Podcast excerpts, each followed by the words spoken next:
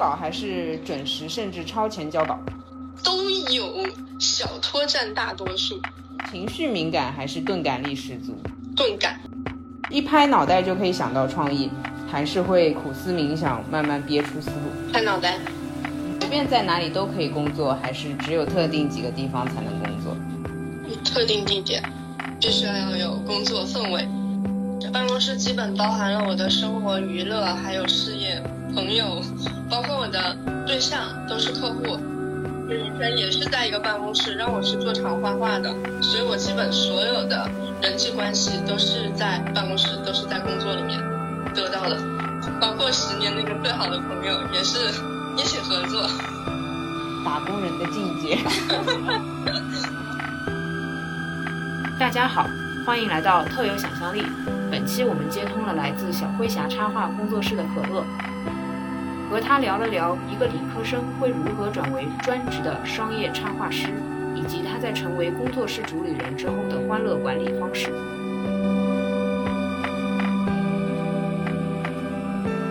你在创作当中是属于理性思考那一类的吗？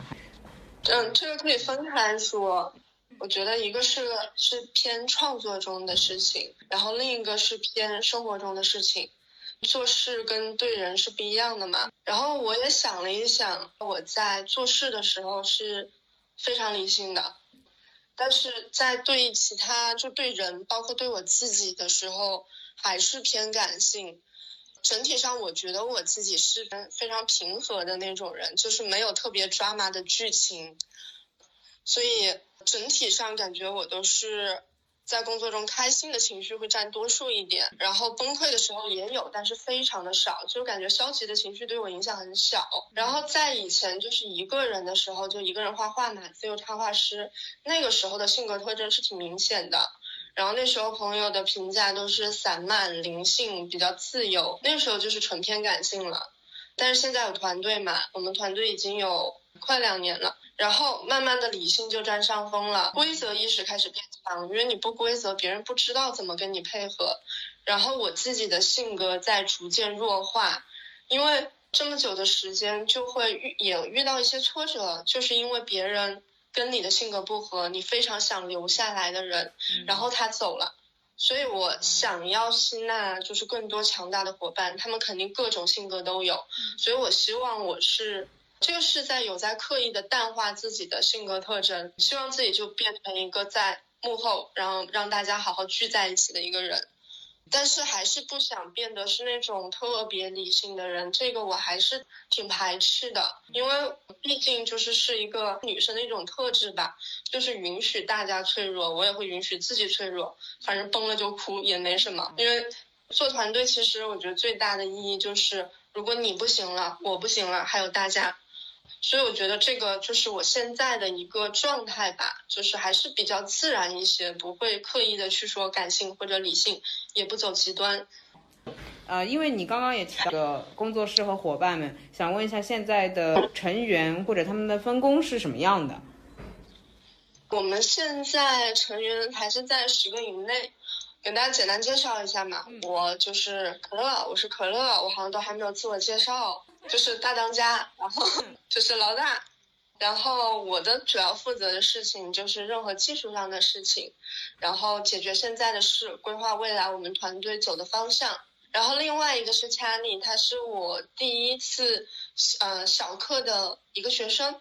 他的现在定位虽然我们公司不大嘛，但是他定位就是副总。他负责的东西就多了，商务是他负责，然后平面事情的最后最后落地啊，最后的那个把控也是他在负责，他是我们实验性项目的负责人，然后行政财务他都在负责，而且任何事情如果出了岔子，他都是要兜底的，嗯，是一个非常。看起来非常柔和的小妹子，但是相当的外柔内刚。嗯，我觉得现在基本上是我离开公司一段时间没事，但是佳妮走了，公司肯定会陷入一片混乱。然后其他的就是佳佳，她是美术总监，是北服的学生，是我第二期的学员。叶子是也是美术总监，我们美术主要只插画嘛。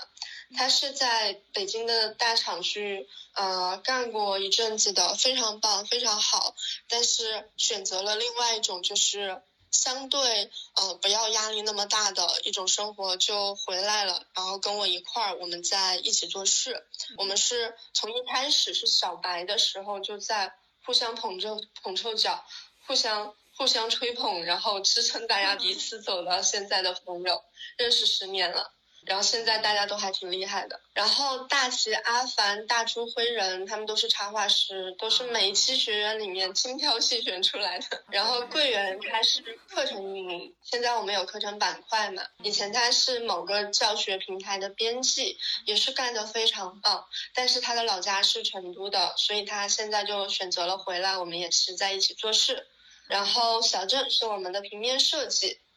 其实好多都是从学员里面发展起来的，因为其实我觉得这个样子特别特别好，就是现在大家主动性特别强嘛。因为学员其实他就是一个整个课程期间就是一个漫长的试用期，而且会学习的人他肯定都是会自主动去提升自我的人，而且这部分里人里面的精品就是干的最漂亮的那伙人，就是每一期我都要捞一两个。所以现在就很好。你刚刚有提到一个实验性项目是吗？这个方便公开的吗？问一下，很好奇。嗯，方便的，没问题。就是大概说一下，我们我们在年初的时候去，大家都提了很多自己的想法，因为在商业项目中，特别现在国内商业项目中一个最大的难点是什么哈？就是如果没有类似的东西了，客户不敢做，那客户不敢做，你就出不了新的东西，这个是很麻烦的。所以我们想就是完全从就是我们个人的判断做一些好的东西。它不是自娱自乐，它是也是需要去结合商业需求的，只是开发一些我们自己觉得好的案例，然后包括思路，包括风格，然后去作为我们的一个自我的产出的作品，这是一部分。还包括另一部分是，就是纯粹不关商业的事，就是我们自己想做的。包括我们现在想到的有两个是肯定要做的点，一个是野生动物动物保护的，然后看一下怎么结合现在的资源把它做成一个活动。然后另外一个是关于我们自己的一些，就是呃送客户的物料嘛，这个都是个小事情，但是也是希望去把它做成一个自己喜欢的东西，就是这样。那想问一下，像你这样工作状态听起来相对比较饱和的情况，你自己的时间是怎么安排的？你还会在我我理解就是创作或艺术方面自己如何提升？是，那是相当没有时间了，因为其实我之前就是我自己不是学画画出身的嘛，所以其实我自己的就是技术专业的成长都是通过实战，所以现在其实。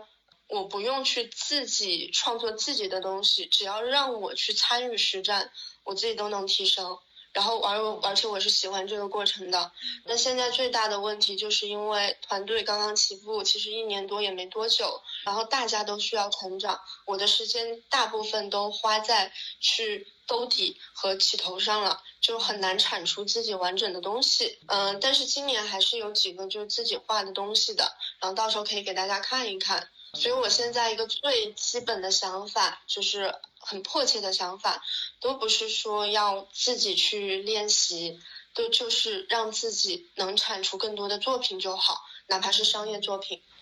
插播以外话，所以你其实是属于比较讲求作品的这个公用性的嘛？或者说它的商业价值的嘛？这么说可能有点嗯。过分，但呃，我觉得可以这么说的。有些有些设计师似乎就是我一定要保留一片净土或自留地，但我听得出来你似乎是可以妥协的。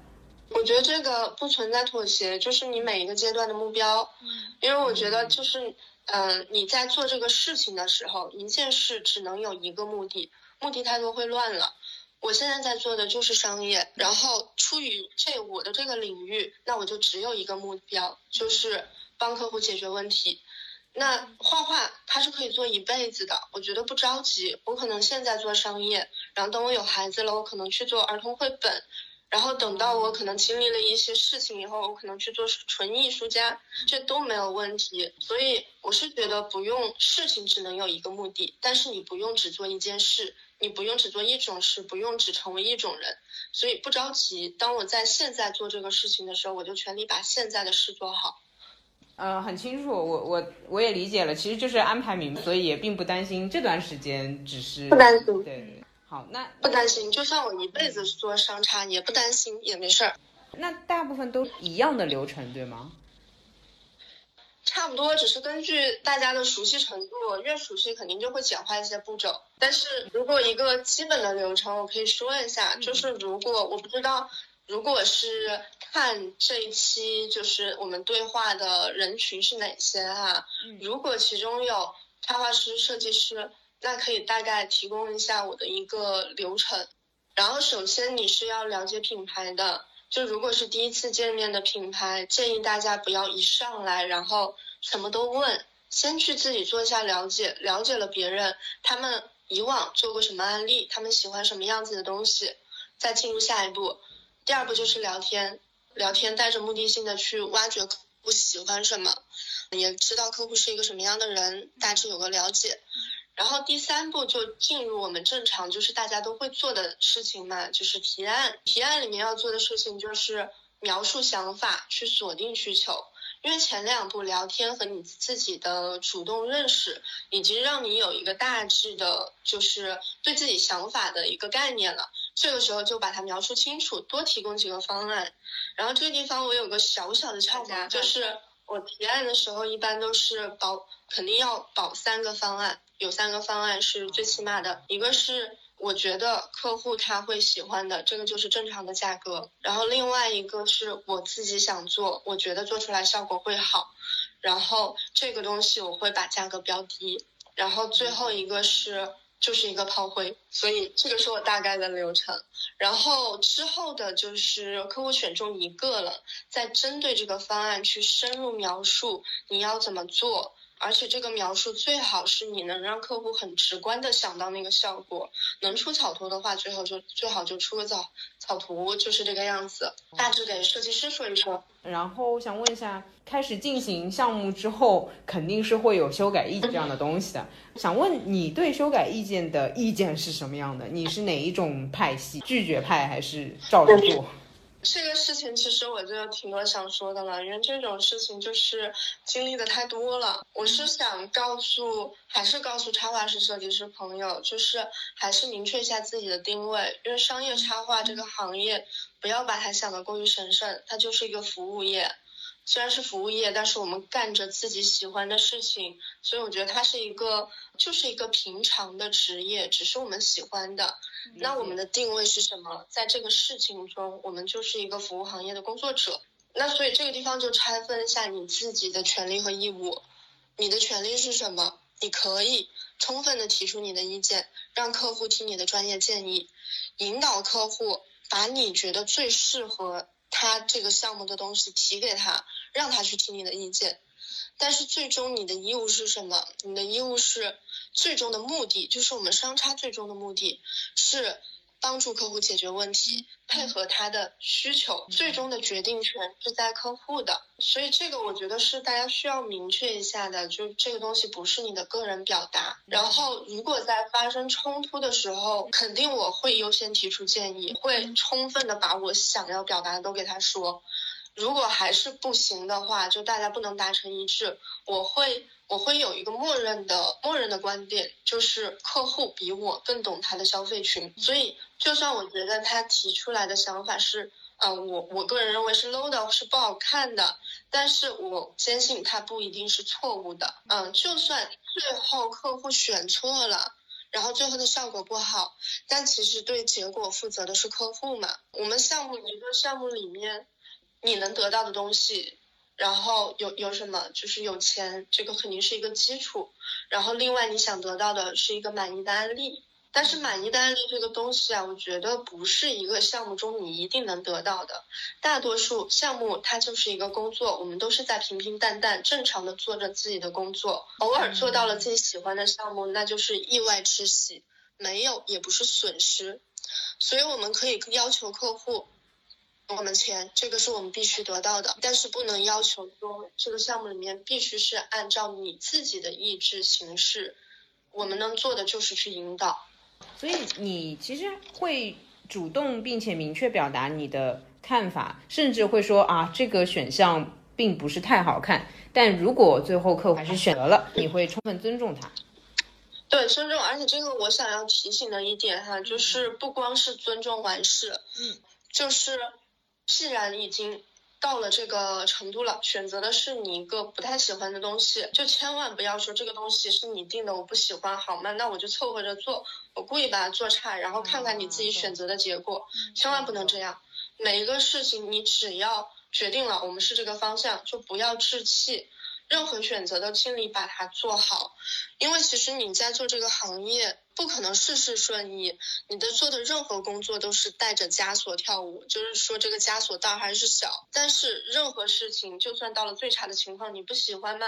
都是有空间去发挥的，在这个范围内尽量找自己喜欢的点。如果你是带着一种就是置气的情绪。去做这个事情，整个过程是很煎熬的，最后的效果它必然肯定不会是一个让你满意的东西。充分的想一想，还能不能在这一个小范围里面找到一些点，这个样子就算是一个不喜欢的项目，它也有可能做成一个好项目的。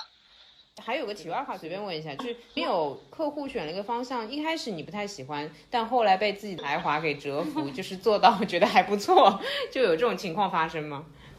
会有会有，但是我具体想不出来是哪些。其实经常会有的，因为其实还有一种情况就是，一开始客户坚持自己想法，那你在里面加了一点自己的东西，然后但是加的这点东西，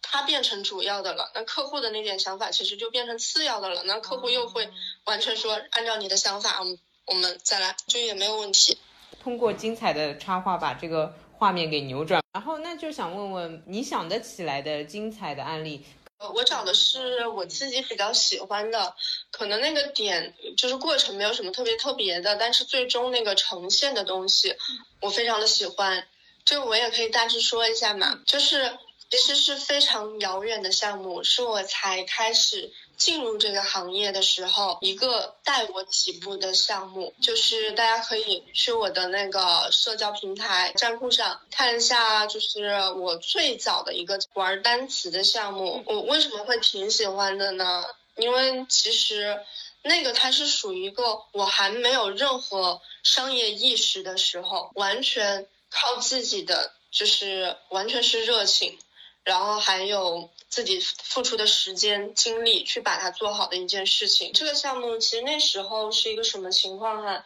是有有二十多个国家的各个设计师一起在做这个事，然后其他国外的设计师他是每一天基本就可以出五六张图，两百块钱一张图，它也不算贵。然后但是我是两天才能出一张，因为我因为这个对于我来说，我觉得它非常有意思，所以我要务必保证它的每一个想法。都是我满意的，我会很在意里面想法的植入，嗯，所以那个时候相当于就是一个不计代价做出来的东西。其实我也建议大家，如如果是遇到这种就是自己喜欢的项目，就其他的一些。获获利其实不用那么的在意，只要自己喜欢的这个东西非常容易做好，就是不计代价，所以最后的效果是很好的。然后其实像其他的项目，就是星巴克的星力卡，也是有点属于不计代价，那个我也很喜欢那套十二星座的。我记得天蝎座的，因为当时说老板是天蝎座，副老板是射手座，所以那两张改的最多，改了十多版吧。然后，但是最后的效果很好。然后现在在做的那个百搭品牌的，我也那个百工图的，嗯，百工图的，我觉得最后的效果也会很好。那还是想问一下，比如说你，你觉得你现在工作量 大吗？就是呃，是这样，因为最近不知道为什么突然开始流行躺平了。你虽然是说哦，OK，我可以这段时间好好做商业，与此同时，你自己内心不会说想要休息吗？这样？这个我可能说的也有点多，因为这个是我们前段时间就是团队才集体崩溃过的一件事情，就是因为强度太大了。我先说一下吧，就是就是关于躺平这个事情。因为我是觉得，在我呃视野所及的地方，有些就是积极的人和躺平的人，他们会互相攻击。然后我是觉得，你找到最舒服的状态就好，没有说哪个状态更好。因为我其实一直最佩服的人哈，就是你从很开始很早就思路清晰的人，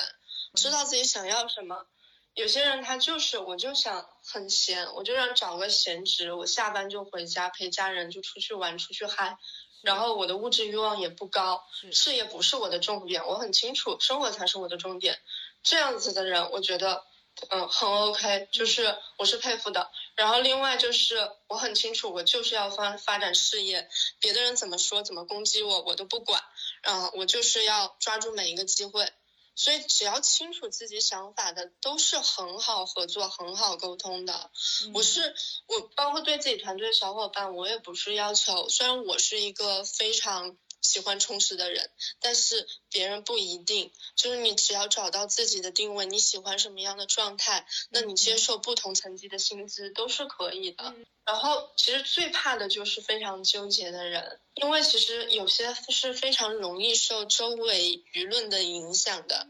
在他自己特别勤奋的时候，如果听到别人攻击这种人，或者说在宣扬另一种价值观，他就会很慌。然后自己懒的时候，看到周围的人都在贩卖焦虑，他又慌。所以我觉得这个状态就非常不好。最好是能想清楚自己需要什么，然后就按这个做。当然可以变，人是在不停的变化的，但是这个变化的原因一定是你主动想要去尝试一下，而不是看到别人在这么做，别人在这么说，然后我就慌了。所以最好不要这个样子。然后我说一下，就是我自己的一个作息时间吧，就是之前。对，在我个人的时候，就是完全的晚睡晚起，然后随便睡，然后起来工作。然后有团队之后呢，我大致是九点半到，然后十一十二点回家。然后在过去一个月，我我又调整了作息，我想早起。我觉得早起就是一个人在公司的那一段时间是特别的清爽舒服的。然后我都是前段时间就是限行的时候五点到公司，不限行六点到公司，然后晚上。可能早点回家八九点，但是就是在过去一个月中，我们就遇到了每个项目都是我们非常看重的，然后人手又不够，然后大家就陷入一个非常慌乱的状态。我就是六点钟到，然后十十二点或者之后才回家，就非常的崩溃嘛。然后大家就是十点左左右到十一点左右回家，然后不过这个也不是完全的说我们就在公司全部是在干哈。过去一个月是，但是平时的时候，其实大家互相之间都很熟悉，就是同事就是朋友。虽然我不知道这个好不好，但是我们就是这样的。所以我们的生活娱乐都是在公司，大家在那儿吹牛聊天儿，然后一起做个饭、跳个舞，都是在公司。然后另外一个是，确实每一个人都很积极，然后自己就是遇到自己想做的事了，就是会全力以赴、主动的。包括中秋、端午节。我们放了三天假，但是大家还是来了，所以，所以查理都说了，查理说了以后我们公司要贴贴一个标语，该修不修，依法追究。然后那个，就是他们就老在说嘛，说我们公司内卷，虽然是开玩笑的哈，但是其实我挺怕真的就是大家陷入这个状态的。可能内卷是会效率，但是效率它不能是不该是一个活生生的人的目标。所以我觉得每个人他需要进步，但是你跟自己比就好了，别跟别人比。因为其实如果大家真的是都陷入这种焦虑的内卷状态，可能他公司会发展的很快，但是我觉得这种情绪是畸形的，就是不自然的。所以我我是希望不能成为这个样子。然后现在最理想的状态就是我上班的时间能解决事情，下班的时候就画自己的画。还是想画的，这个肯定是想画的。然后前段时间最崩溃的事情嘛，其实就是因为每天就睡三四个小时，确实是连续一个月太崩了。然后每一个见到的我的人都要让我休息，说你那么那么累干嘛？就没这必要，就是是一种甜蜜的负担吧。但是对于我来说，我我是很无奈的，我没有办法跟他们解释，因为我知道造成这种情况就是。我现在还不够好，我不能预判到每一件事情它的发展、它的风险。但是我也想那样，我也想像大家说的那样，就是我的父母、我的公公婆婆、我的朋友，然后想像大家说的那样，能够好好的休息。然后，但是我没有办法，我用了很长时间，上一个阶段的目标是达到了，把自己的事情，把大家事情做好。那下一个阶段，我的目标是做好的同时，能有更多的个人时间、休息时间。不光是我的目标，是每一个小伙伴的目标啊！我觉得我能实现，但是我需要时间。就在这个时间内，如果让我一直让我休息的话，我我做不到，我确实做不到。但是就希望大家给我一些时间，就是这样。哦，我听你刚刚描述前面一段时间的状态，一点都没有成都的特色，所以成都其实是一个很躺平的一个整个氛围。嗯，整体是，但是我觉得成都最好的一点就是躺平的人也能也能躺，然后在那儿拼命的人也能拼，就是大家互相都不会说什么，你想怎么样怎么样吧，我过我自己的日子，你的日子跟我没关系。然后就想问一下，因为也知道你是会开插画课程，还来得及开课程吗？我听起来工作已经排满，所以是周周末就是课程，然后周一到周五就是工作。不是课程不是随时有的，但是我们现在是，它有时候是打卡，有时候小课，有时候大课，现在是在大课的筹备阶段。想问一下，根据以往的插画课程那些反馈来看，学员会比较好奇什么，或者说学员会对哪一个部分的学习最感兴趣？都好奇的，因为我们的课程都是偏专业性嘛，就是真正的想走插画这条路的人来学的，所以大家好奇的都是一个东西，风格，就是风格，该不该有风格，我要怎么养成自己的风格这一类的问题特别的多。那我就想问你个人对风格是怎么看的？因为有些人说哦，OK，我要有自己的风格，一眼被认出；有些人觉得既然是商差，就不要谈风格。那你是更多的风格？对，那你是哪一种？明白这个问题，其实我在另一个访谈节目上答过了，但是因为我觉得挺重要的，我就多，我就还是再说一下，就是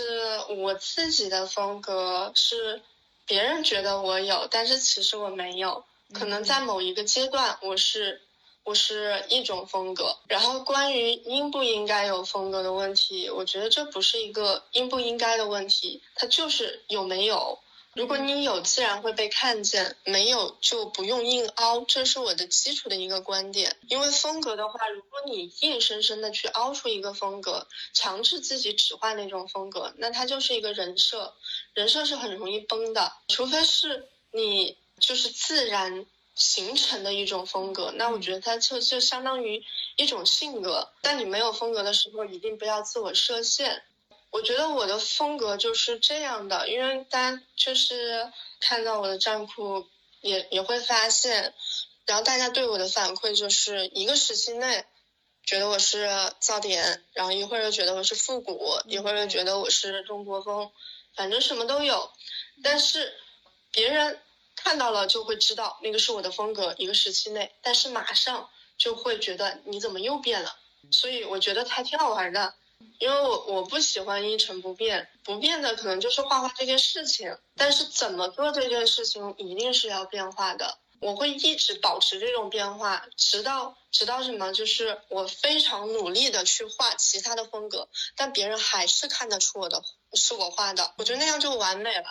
那个东西就是真正的我的风格，它甚至都不是一种表现形式，但是具体是什么我我不知道，我呃我不知道，可能。但这个过程可能，我觉得可能有一些点可能会成为我风格的一个种子吧，就是我在意的点。这个就画面里面我不是很在意的点嘛，先说一下，就是不是很在意画面的什么思想深度，还有高级感这样的东西，这是个人的一个选择。然后我比较在意的是里面的趣味，还有情感洞察这一类的东西。就我希望我之后如果形成了自己风格啊，哪怕是没有风格的时候，别人看到我的画，他的感受不是我操牛逼，而是就是就会心一笑，嗯，有点意思，这样的一种反馈，我是更满意的。所以还是让大家就不用着急，真的不用着急，你在画着就好了，不要去那么刻意的去寻找风格，这个是我的建议。你你认为如果只能提一个创作建议的话，是每天或者说保持创作吗？是其他的其他的想法？如果有条件，当然是了。但是创作建议其实还真的没有什么太大的创作建议，就是关于规划，就是你如果要画画，规划这件事情上可能有一些建议，就是在一开始钱很重要，就是不要太理想化，不要什么。冲一冲动就去裸辞啊之类的事情，就算你要尝试这条路，先把能支撑你这一阶段的钱准备好，因为我觉得画画是很需要你心态平和，就是不要去受到琐碎的生活干扰的事情，哪怕是商业创作都是这样的，所以不要太冲动。那这里想问一下，学员里面就是有零基础，然后自己是在正常上班来学插画的吗？太多了，太多了。嗯，有些是想要就是增加增加一个技能嘛，然后有些就是他纯粹的就是想干插画这一行，以后就是想干这行。然后所以就是我们我们同事说，阿凡说就是上过我的课都会辞职，就是了很多。所以我让大家不要那么冲动，因因为。可能我知道的，我知道的一些反馈都是好的嘛，就大家辞了，现在靠插画为生，过得很好。但是就不能被蒙蔽双眼，肯定还有很多过得不好的，就不要冲动。有，那我们有一个畅想好了，之后你希望调整的状态，或者说无论从呃个人状态，然后同事团队的建设，以及嗯一些的商单的这样一个方向，会有一些想法吗？嗯，有的这个东西其实肯定经历了那段时间以后就想了很多，因为其实之前他们给我起了一个外号叫“消防女战狼”，就是很多很多急活，然后搞不定的就马上交给我。然后之前我是习惯于就是去做这样的事情的，因为我很快，然后我我是习惯了。但是作为整个团队以后。一个有一个团队以后，我按照我自己的行事方式去影响整个团队的节奏，其实大家是很崩溃的。所以之后我们就会在就筛选项目的时候，会会要无情一些。以前基本是给我好，我能我就上，那会会需要更精准一些。就是有些我们就是真是。不能消化不了的，就会搞得大家很累的，嗯，我们就不干了，就不干了，还是需要，不然整个团队我觉得可能干不了多久就要就要散了，就大家确实太累了。